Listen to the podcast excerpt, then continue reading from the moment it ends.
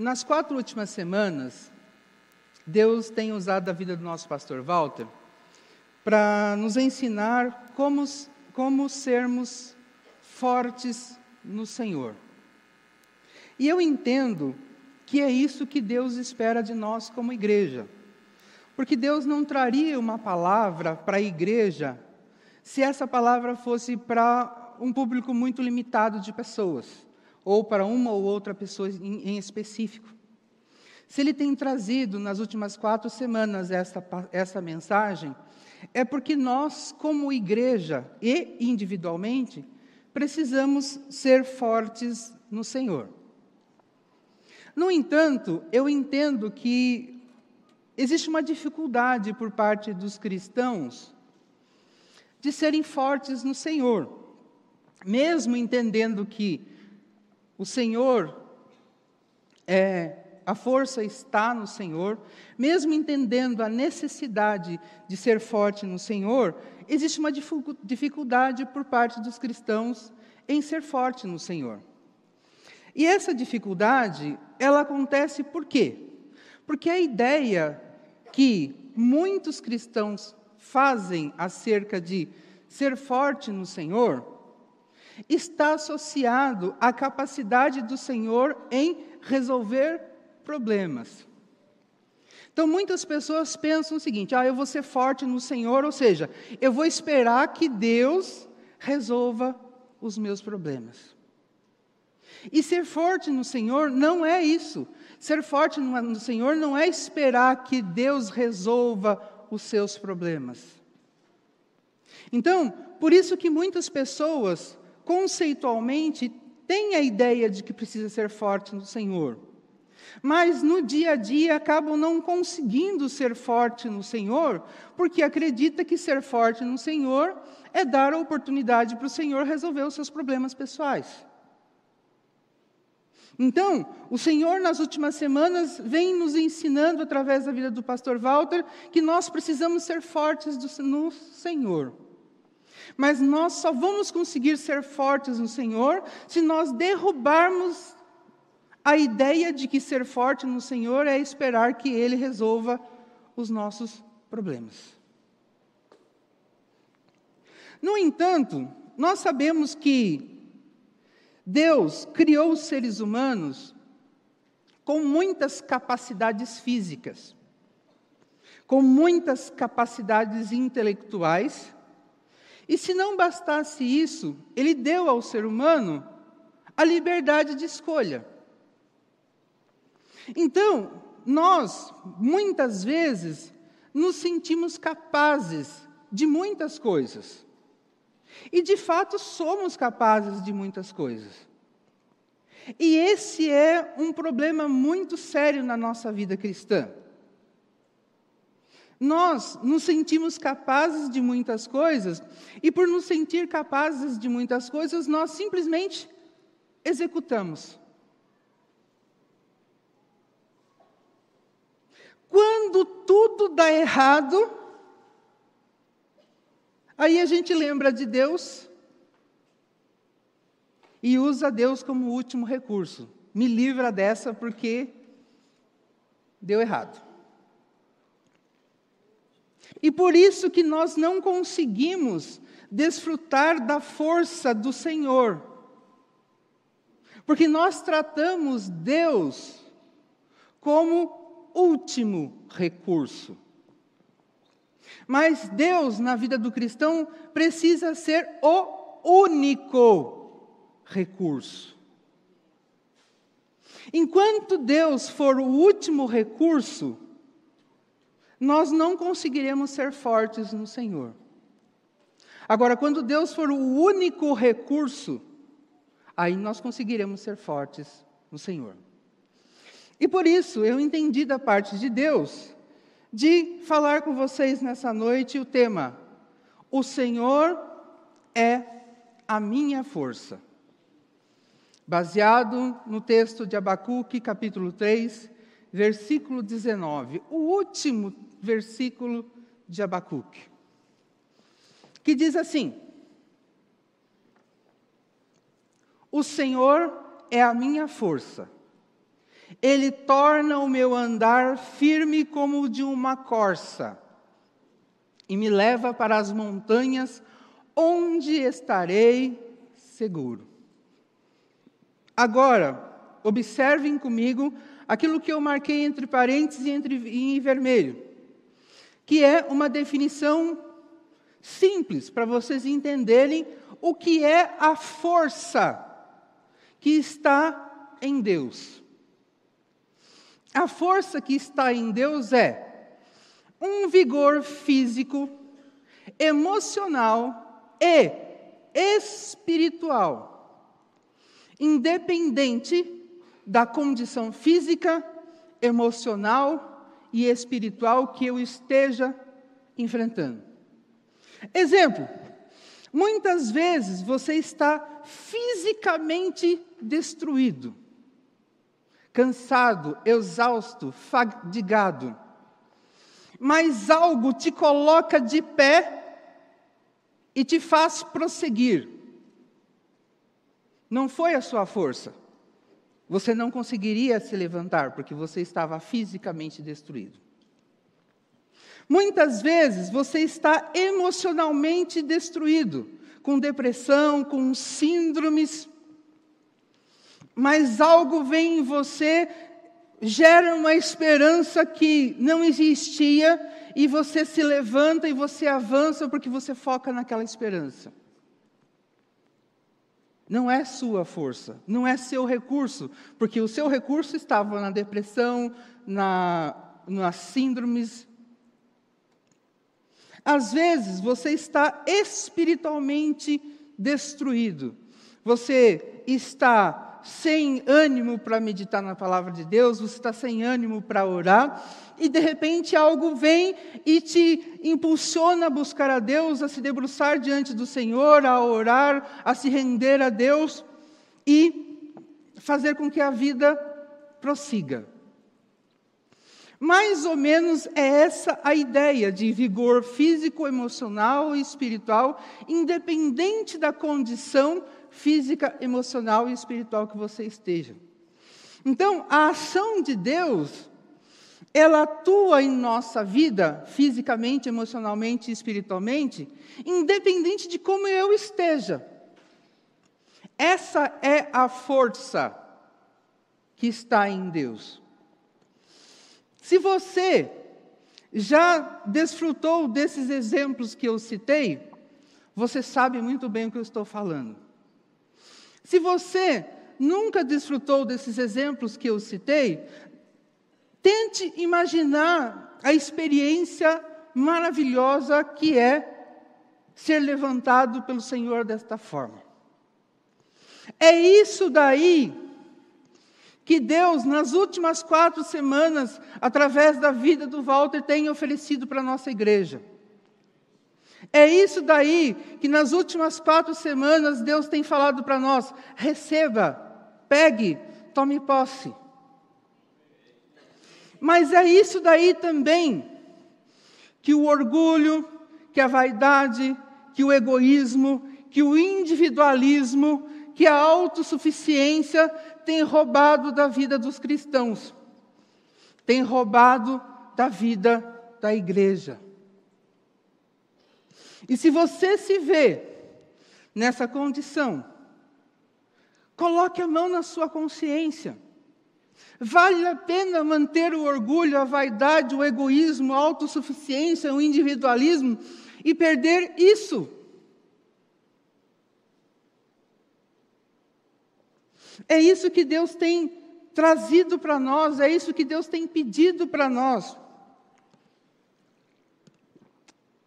Igreja, se renda. Igreja, se humilhe. Igreja, desista da sua autossuficiência, porque senão a força que está à sua disposição, vocês não vão conseguir tocar. Então, quando Abacuque diz: O Senhor é a minha força, ele está dizendo: O Senhor é o vigor físico, emocional e espiritual que eu tenho independente das circunstâncias que eu estou vivendo. E aí ele continua: O texto dizendo: Ele torna o meu andar firme como o de uma corça, e me leva para as montanhas onde estarei seguro. Esse, essa segunda parte do versículo é uma descrição do estado emocional e espiritual de alguém cuja força é o Senhor. E eu vou explicar para vocês por que o estado emocional. Quando ele diz que ele torna o meu andar firme como o de uma corça e me leva para as montanhas onde estarei seguro, sabe, vocês sabem qual é a ideia do original? A ideia do original é a seguinte: olha, Deus me pega, me coloca em pé sobre a palma da sua mão, e ele me leva a uma altitude que ele chama de montanha ali, acima das circunstâncias da minha vida, e eu estarei seguro por quê? Porque naquela altitude eu passo a olhar as circunstâncias da minha vida de cima para baixo. Não horizontal. Então, quando eu olho as circunstâncias da minha vida de cima para baixo, eu consigo entender aquela circunstância da minha vida com uma perspectiva divina. E aí eu sei lidar com elas. Agora, para enriquecer mais essa explicação, a palavra que, foi, que é traduzida como montanha, nos originais, também dá a ideia, sabe do quê? do acúmulo de pensamentos, sentimentos e emoções. Então, quando ele fala que Deus me eleva nas montanhas, então ele está falando o seguinte, ó, Deus me eleva acima do meu acúmulo de pensamentos, sentimentos e emoções. E por isso eu estou seguro. Porque nessa altitude, ou seja, acima dos meus pensamentos, sentimentos e emoções, eles não me influenciam. Essa é a declaração que Abacuque faz nesse versículo. Essa é a condição de alguém que tem Deus como Senhor e Deus como a sua força. Então, a pessoa que tem Deus como a sua força, ela permite que Deus a eleve e a coloque numa posição acima das montanhas. Que agora vocês já entenderam que é o acúmulo de pensamentos, sentimentos e emoções. E ali você permanecerá seguro. É importante destacar que esse versículo é o último versículo de Abacuque, mas Abacuque faz uma oração, vem fazendo uma oração bem longa. E no meio dessa oração, tem alguns versículos que nós conhecemos muito bem, porque nós citamos. No meio dessa oração, Deus fala assim: ó, ainda que os campos não produzam, que a figueira, que a videira, que as oliveiras não deem frutos, Ainda que os meus amigos se esqueçam de mim. E aí ele vem falando. Aí no versículo 18, que é o anterior, ele fala o seguinte: Mas eu louvarei o Senhor mesmo assim. E declara isso: O Senhor é a minha força. Ele torna o meu andar firme como de uma corça e me leva para as montanhas onde estarei seguro. Então, Abacuque estava nessa condição. Amém. Abacuque estava nessa condição. Olha que declaração fantástica deste homem. E é isso que está à nossa disposição. Nós podemos falar a mesma coisa que Abacuque. Nós podemos declarar que ainda que os campos não produzam, ainda que a figueira não dê fruto, que a videira não dê fruto, que a oliveira não dê fruto, ainda que todos os meus amigos se esqueçam de mim, eu louvarei o Senhor porque Ele é a minha força. Porque você estará numa dimensão, você estará numa altitude onde os seus pensamentos, sentimentos e emoções não te influenciam. É isso que o Senhor quer nos oferecer. Quando o Senhor vem nas últimas semanas falando ó, que o Senhor seja a sua força através das pregações que o nosso pastor Walter tem trazido, é isso que Deus tem nos oferecido. E cabe a cada um de nós querer desfrutar deste benefício, porque o Senhor está oferecendo.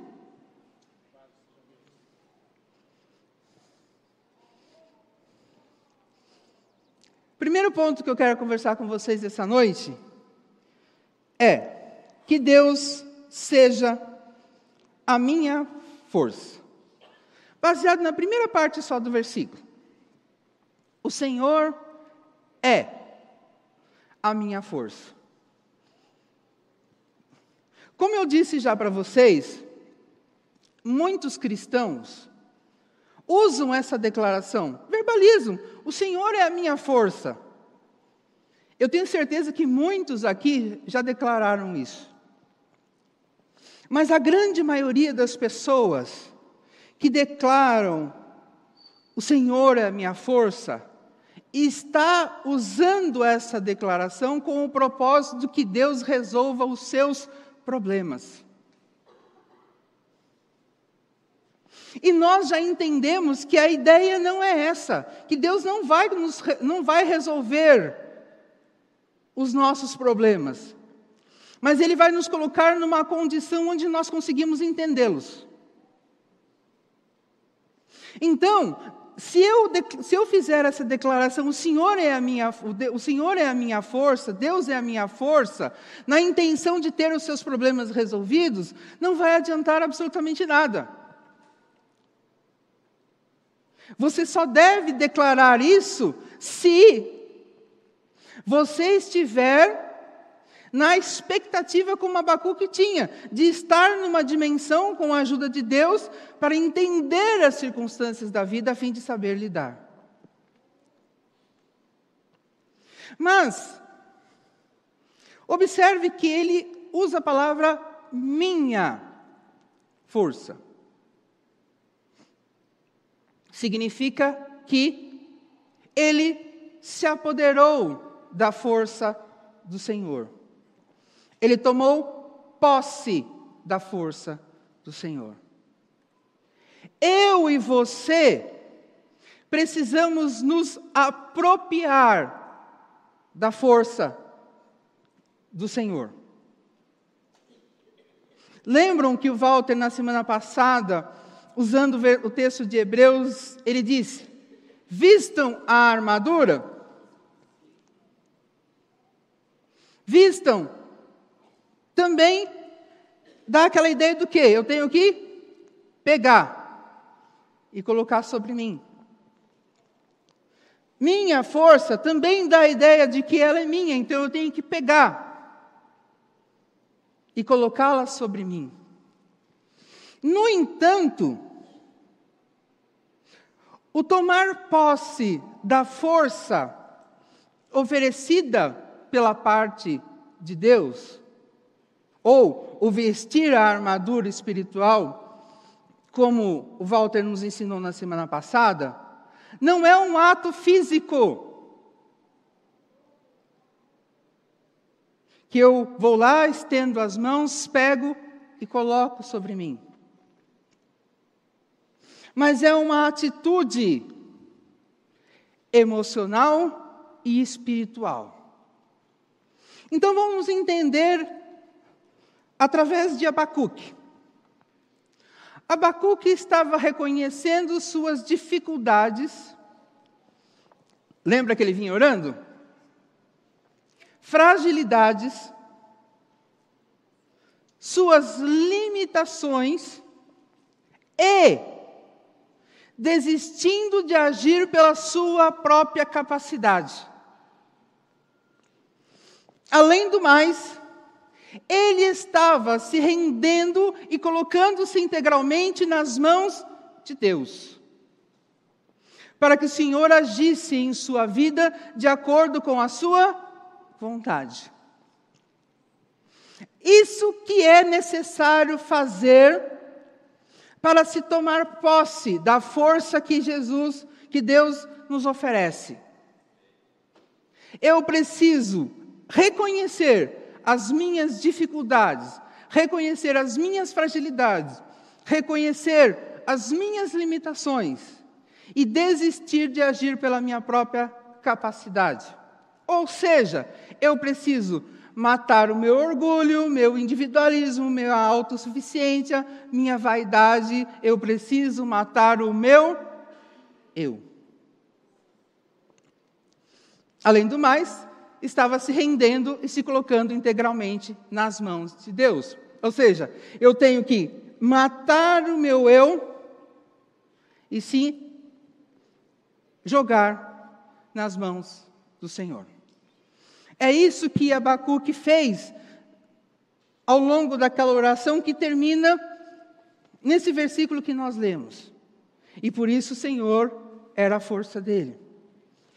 É isso que nós precisamos fazer, a fim de que o Senhor seja a nossa força.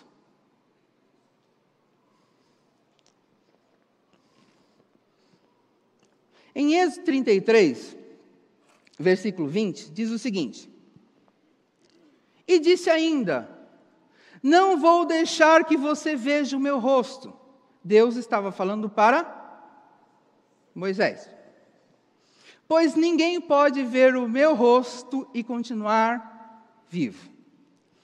Esta é uma resposta que Deus deu a Moisés, porque Moisés havia perguntado para Deus o seguinte: Senhor, eu posso ver a sua glória?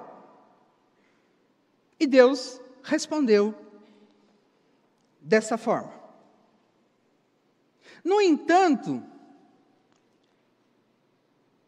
através deste versículo aqui, nós podemos extrair um princípio que precisa ser utilizado, aplicado em todas as áreas da nossa vida, que é para que vejamos Deus agindo em nossas vidas, é necessário morrer para nós mesmos.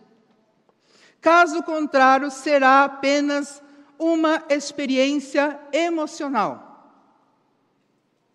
Lembram que eu falei há pouco, vou voltar aqui, que Abacuque estava desistindo, das, eh, estava admitindo suas dificuldades, fragilidades, limitações, desistindo de agir pela sua própria capacidade e se rendendo integralmente nas mãos de Deus, o que, que ele estava fazendo? Ele estava morrendo para si mesmo.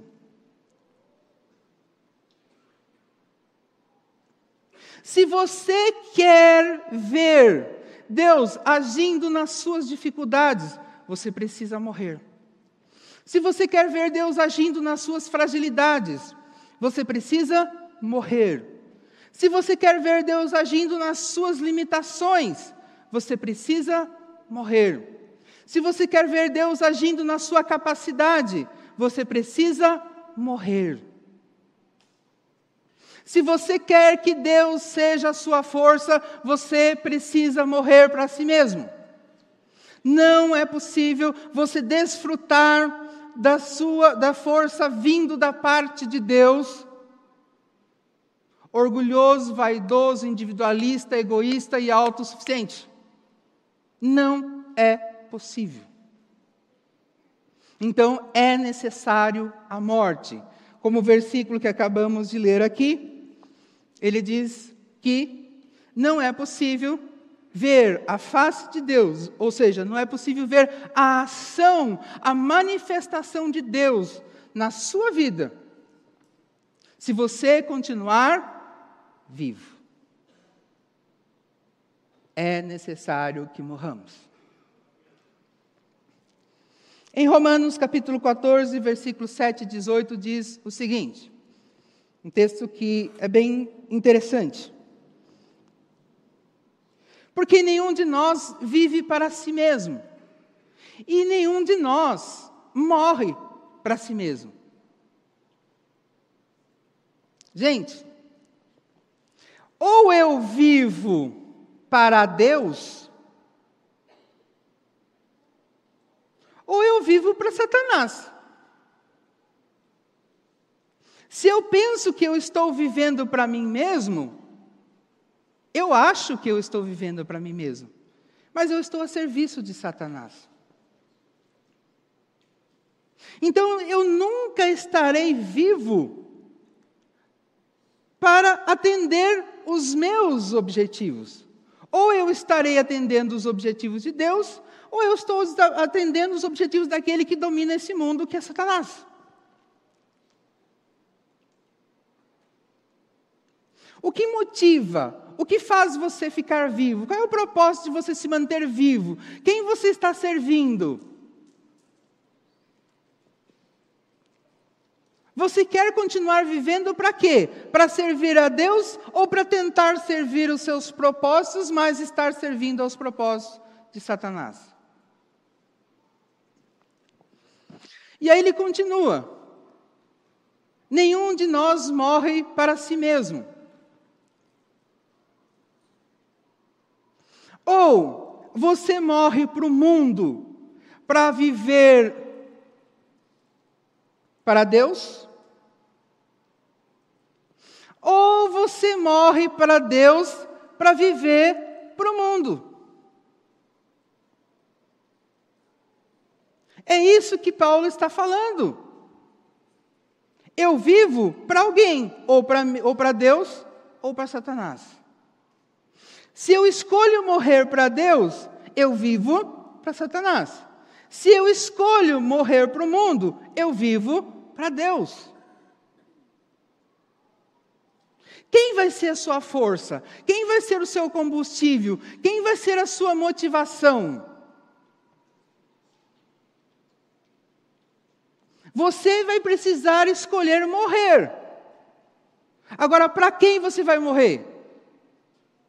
Você pode morrer para o mundo e viver em Deus, mas você pode morrer em Deus e viver para o mundo.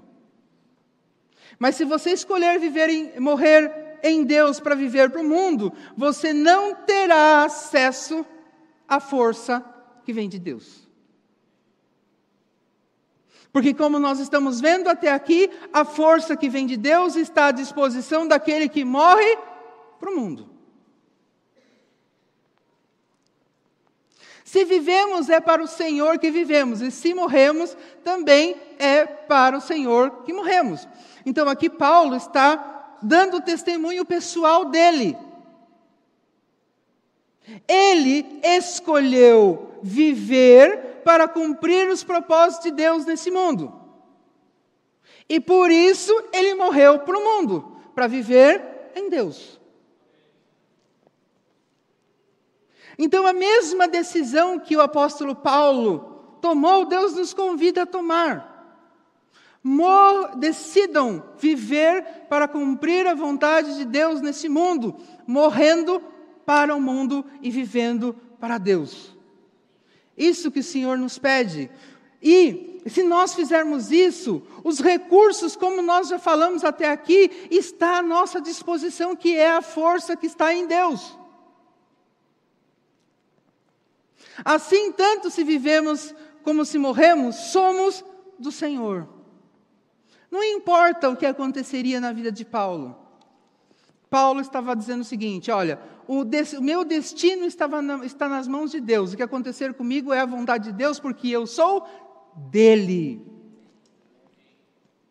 Isso essa experiência nós temos que buscar, nós temos, ser, nós temos que ser capazes de olhar para o céu e falar assim: olha, não importa o que aconteça com a minha vida,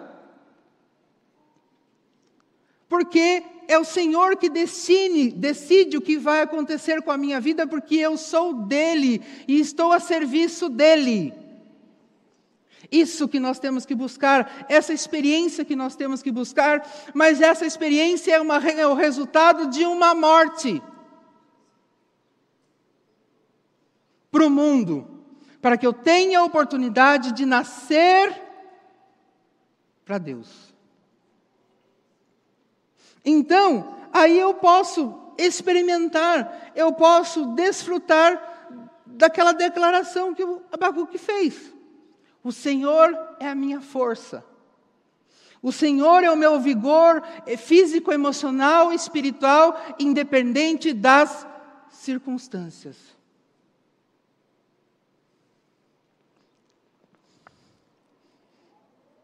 Segundo, que o meu andar seja sobre a rocha.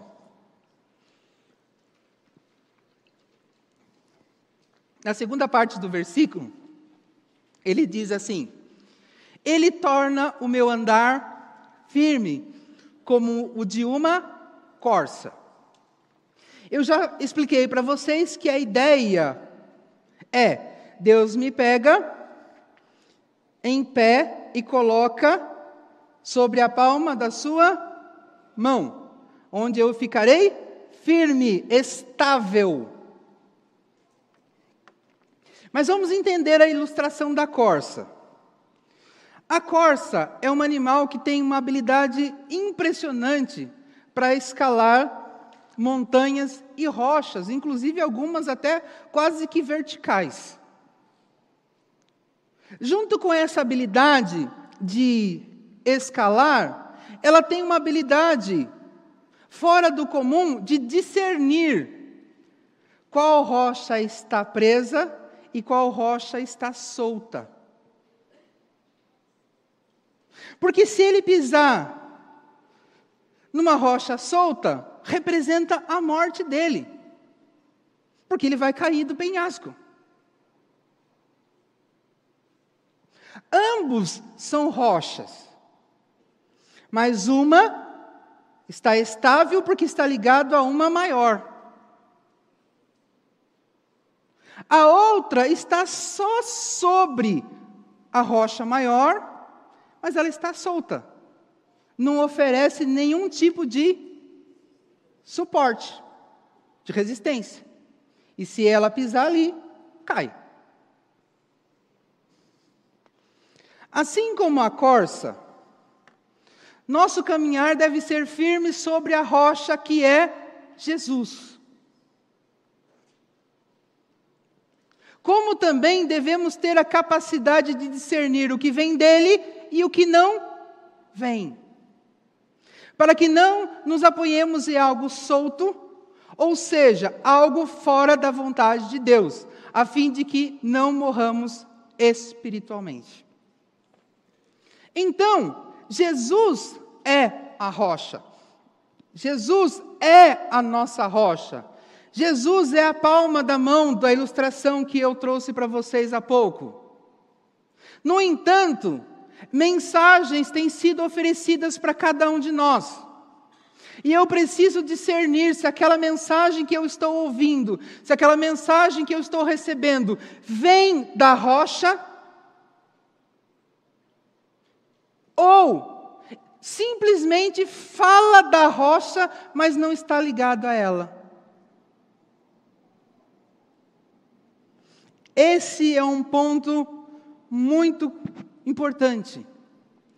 Existem muitos falsos mestres na atualidade. Que falam da rocha, mas a mensagem não está conectada na rocha. Então, todos que se, se apoiam nessa mensagem sucumbem espiritualmente e emocionalmente.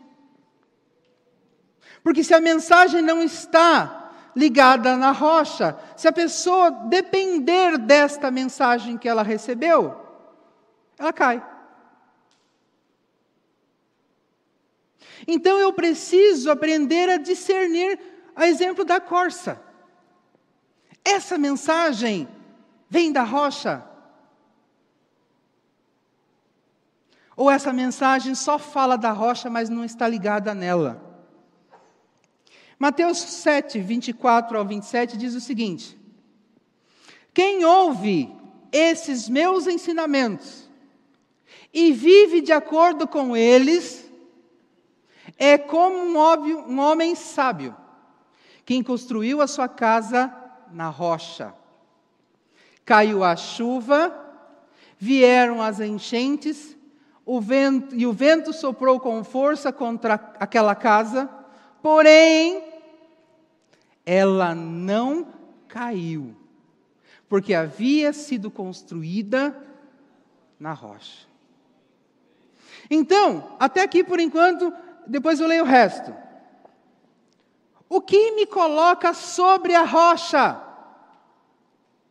E o que me mantém em cima da rocha? Ouvir e obedecer. Se eu ouço a mensagem, eu vou para a rocha. Se eu obedeço a mensagem, eu permaneço na rocha. É isso que o Senhor espera de mim. Se eu sou obediente à mensagem, eu consigo discernir o que não é mensagem. Porque eu passo a ter uma experiência com Deus não teórica, não de ouvir. Mas a minha experiência com Deus é prática, fruto minha, da minha obediência. E aí ele continua. Quem ouve esses meus ensinamentos e não vive de acordo com eles é como um homem sem juízo. Significa o seguinte: ele não está falando para um não cristão.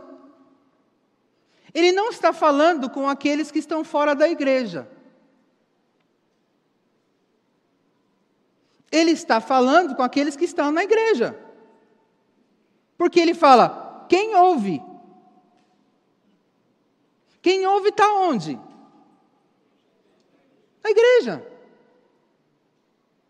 Então, dentro da igreja, nós temos dois tipos. Ambos ouvem,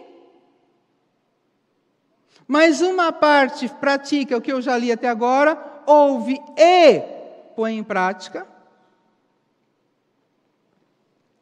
Mas o segundo grupo faz isso, ó, ouve e não vive de acordo com eles. E Deus chama esta pessoa de um homem sem juízo. Se eu ouço a mensagem de Deus e não pratico e não vivo, para Deus eu sou um desajuizado, um tolo, nas traduções antigas. Caiu a chuva, vieram as enchentes, e o vento soprou com, for, com, com força contra aquela casa, e ela ficou totalmente destruída.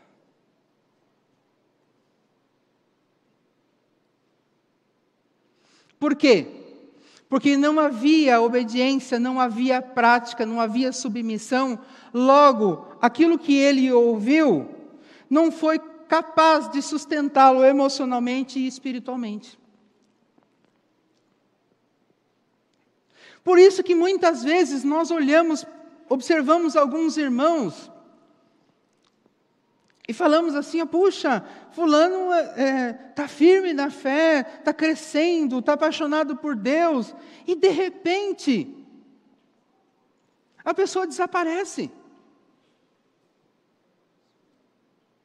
Porque na primeira luta, na primeira perseguição, na primeira pressão que ele sofreu, ele sucumbiu. Porque ele não estava sobre a rocha. Ele estava ouvindo a mensagem, mas não estava colocando em prática. E se ele não estava colocando em prática, na hora que se fez necessário a maturidade que a prática deveria ter dado para ele, ele não tinha e sucumbiu. Então, uma pessoa, mesmo estando sobre a rocha, mesmo estando sob a mão de Jesus, naquela ilustração que eu fiz há pouco.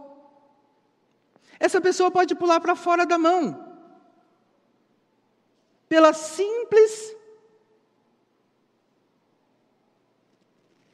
é, falta de vontade, vamos usar essa expressão, de obedecer o que tem ouvido.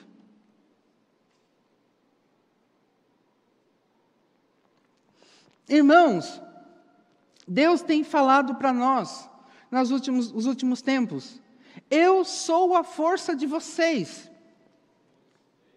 Deus quer ser a nossa força. Mas porque Ele não tem sido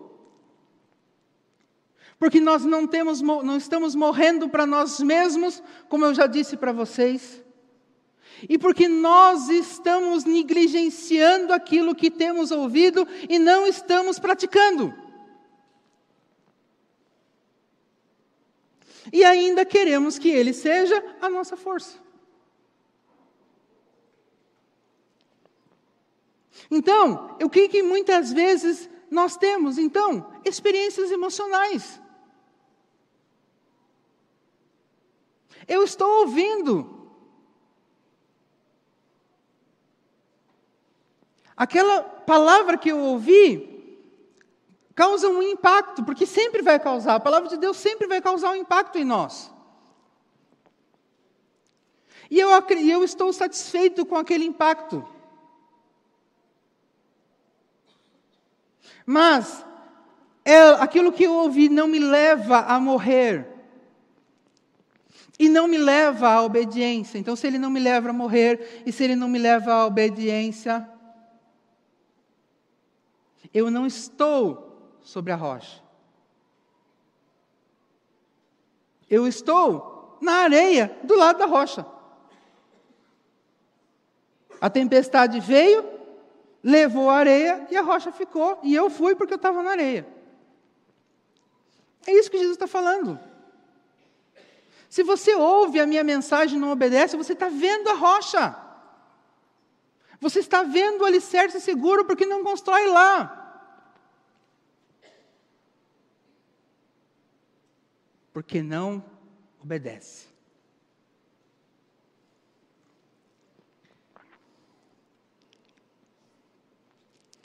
Terceiro, que eu veja com os olhos de Deus.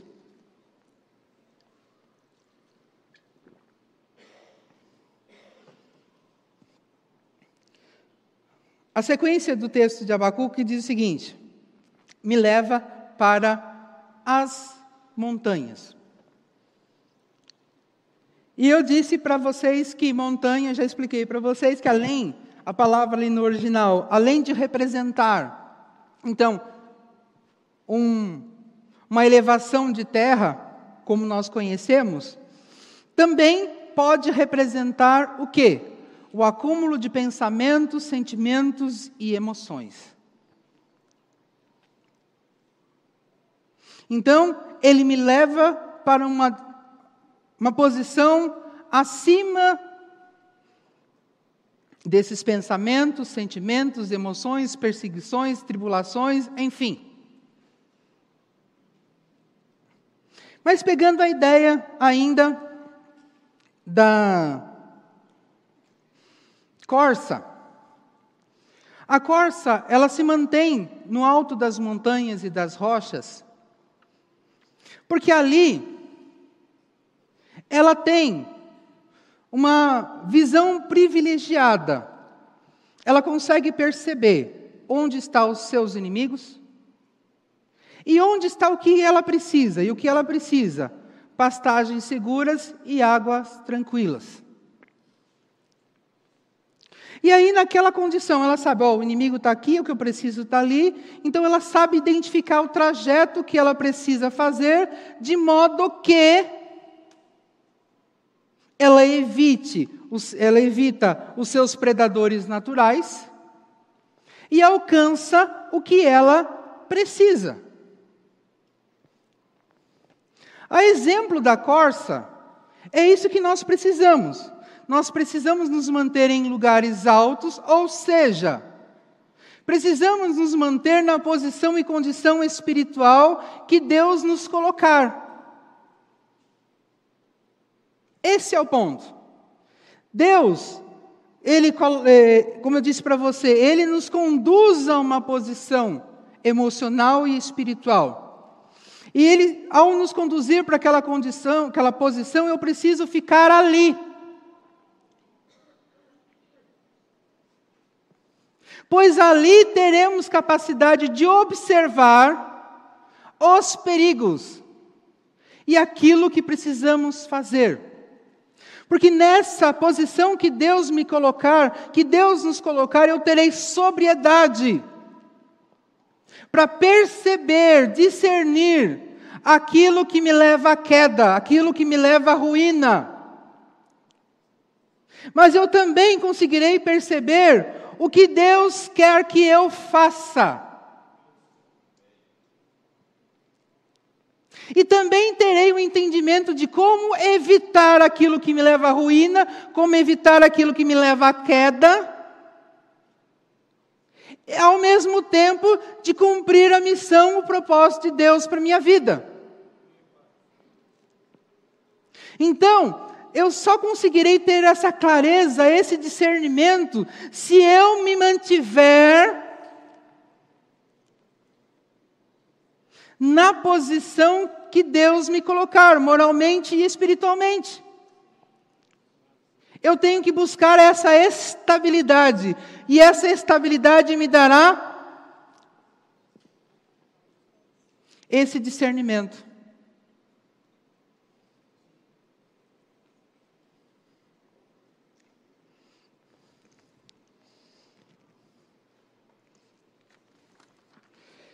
Hebreus capítulo 4, versículo 12 e 13 diz o seguinte: Pois a palavra de Deus é poderosa e corta mais do que qualquer espada afiada de dois lados.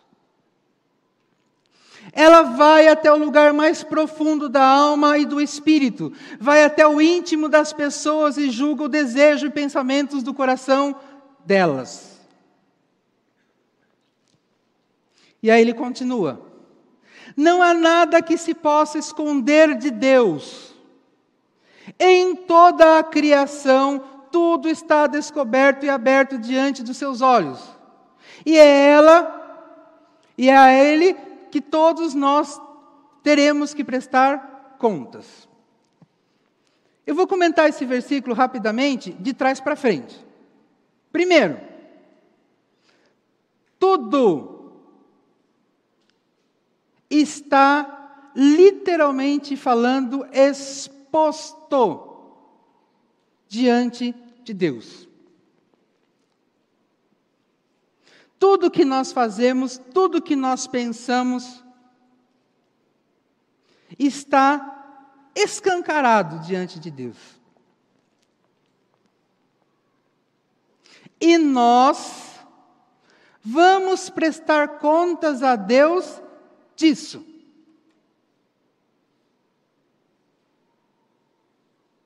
Ah, eu pensei, mas não fiz.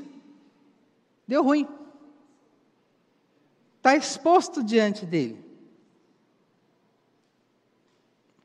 Ele define o nosso caráter a partir dos nossos pensamentos, desejos e emoções, ainda que nós não realizemos ou concretizemos ele.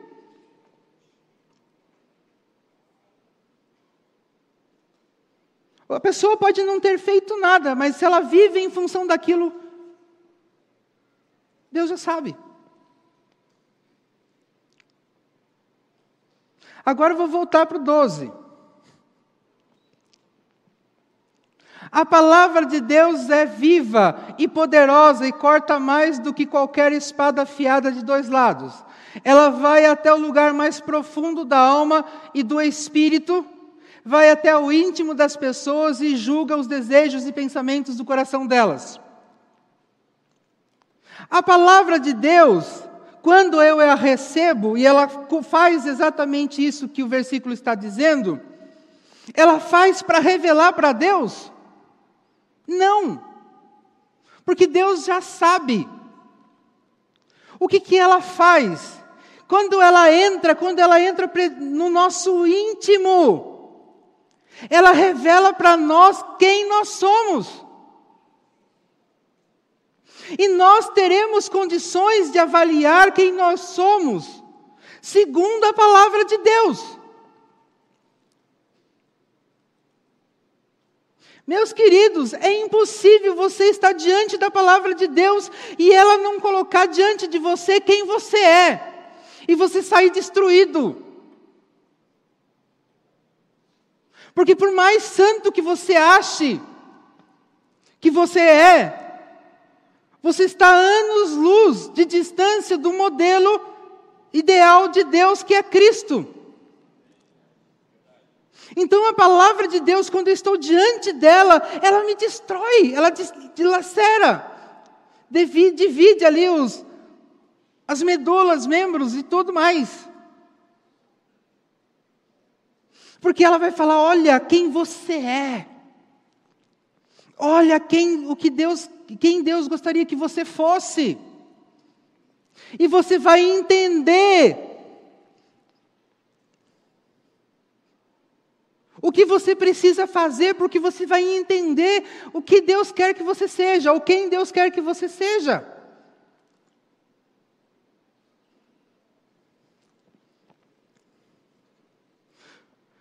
É necessário morrer.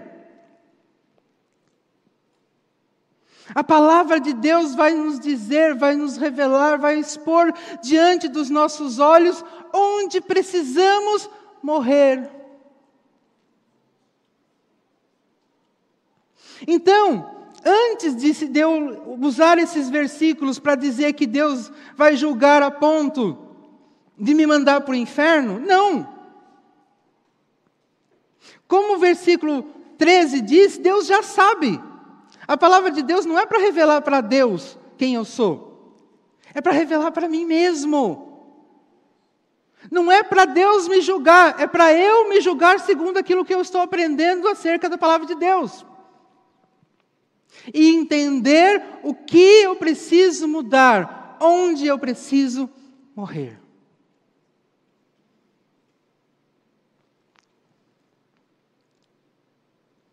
O Walter começou a explicar para nós no domingo passado e vai continuar explicando para nós no próximo domingo sobre a armadura espiritual. E vocês, e nós começamos a entender que uma das funções da armadura espiritual não é atacar Satanás, é resisti-lo, mas é atacar a nós mesmos. Nós precisamos ser vencidos. Porque enquanto eu for orgulhoso, vaidoso, egoísta, autossuficiente. Eu estou dando todas as oportunidades do mundo para Satanás fazer de mim o que ele quiser. Porque ele é um viabilizador do meu orgulho, da minha vaidade, do meu egoísmo, do meu individualismo e da minha autossuficiência. Mas quando eu morro para mim mesmo, e me submeto a Deus, eu tiro a oportunidade de Satanás de viabilizar quem eu sou. Porque eu desisti de quem eu sou.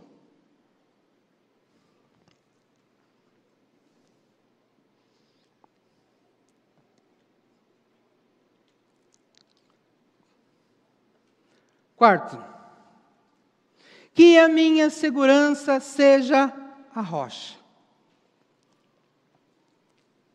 Então, nós já falamos que Deus precisa ser a minha força, que eu preciso estar sobre a rocha, que eu preciso, estando sobre a rocha, eu preciso aprender a entender, a discernir as áreas da minha vida que eu preciso morrer a fim de que eu cumpra a vontade de Deus. e não dê oportunidade para Satanás me derrubar.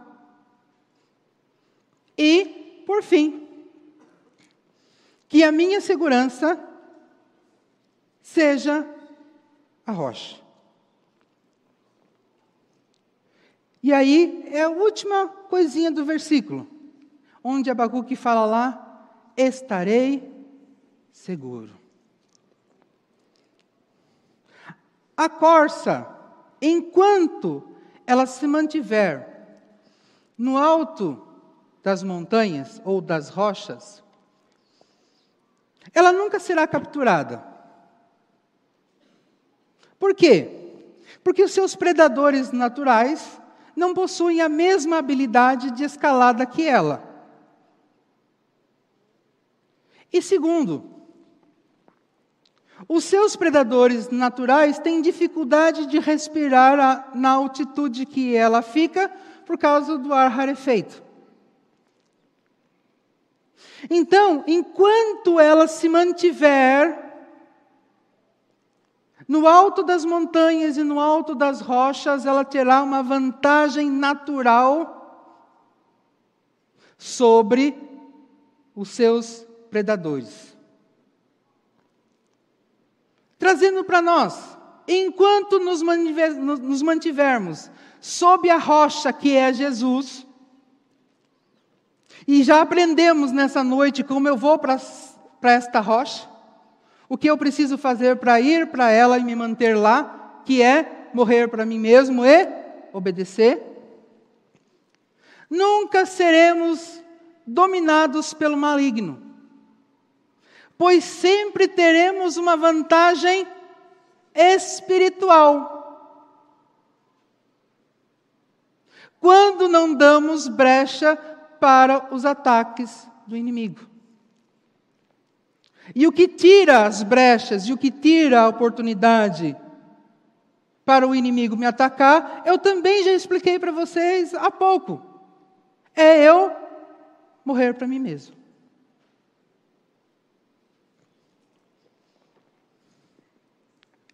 Em 1 João, capítulo 5, versículo 18, diz o seguinte: Sabemos que os filhos de Deus não continuam pecando. Porque o Filho de Deus os guarda. E o maligno não pode tocar.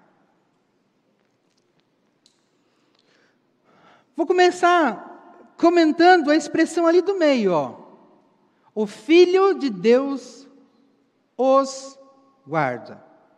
O que isso quer dizer? que Jesus nos liberta da escravidão.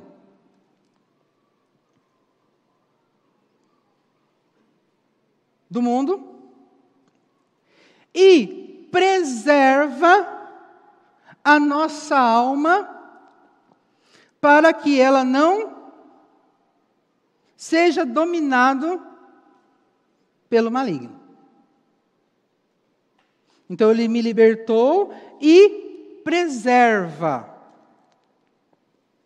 E nós já entendemos que, até aqui, que para ele preservar, para ele ser a nossa força, nós precisamos estar na posição que ele nos colocou. Na primeira parte do versículo, ele diz assim: ó, sabemos que os filhos de Deus não continuam pecando. É importante destacar que João aqui não está falando que o cristão não peca. Ele está falando que o cristão não vive pensando no erro, planejando o erro e em função do erro, porque sua alma está preservada por Cristo.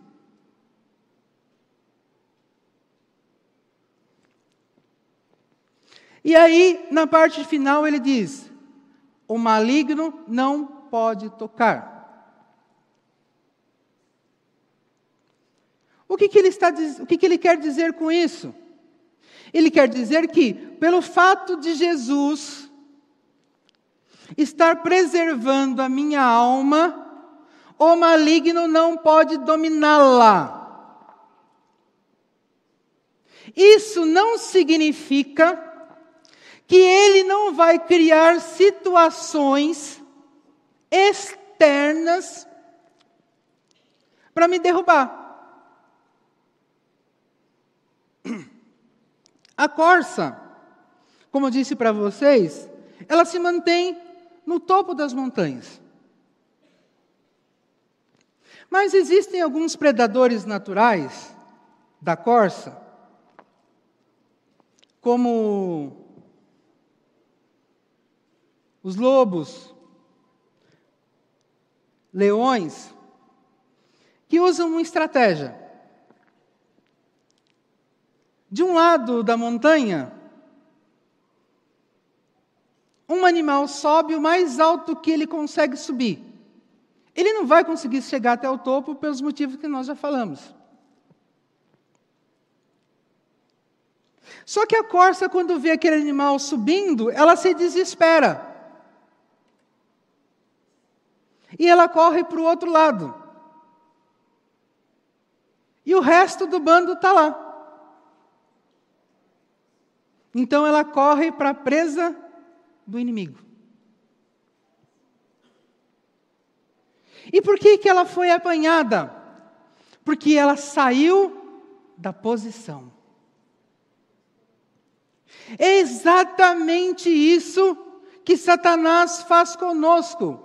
A nossa, a nossa alma, a nossa mente está preservada por Jesus, não é isso que o versículo diz? Mas ele cria circunstâncias na nossa volta para nos tirar da posição que Deus nos colocou. E se sairmos da posição que Deus nos colocou, Ele nos abocanha. Então, se, se este é o modo operante, eu preciso entender que eu tenho que olhar para as circunstâncias da minha vida com um olhar espiritual, não com um olhar pessoal. Se eu olhar com olhar, se eu olhar para as coisas de forma pessoal, terrena, humana, eu saio da posição e ele me derruba. Se eu olhar para situações com um olhar espiritual, eu consigo perceber a armadilha e a cilada. Mas eu também recupero a sobriedade e entendo o seguinte: pera lá, eu estou num lugar seguro. Eu estou sobre a rocha, numa altitude onde ele não chega. Nós precisamos estar sobre a rocha, na posição que o Senhor nos colocou, porque ele não chega. Se eu olhar para as circunstâncias e me render a elas, eu caio daquela posição e ela me domina. Gente, é isso que Abacuque declarou nesse versículo que nós lemos.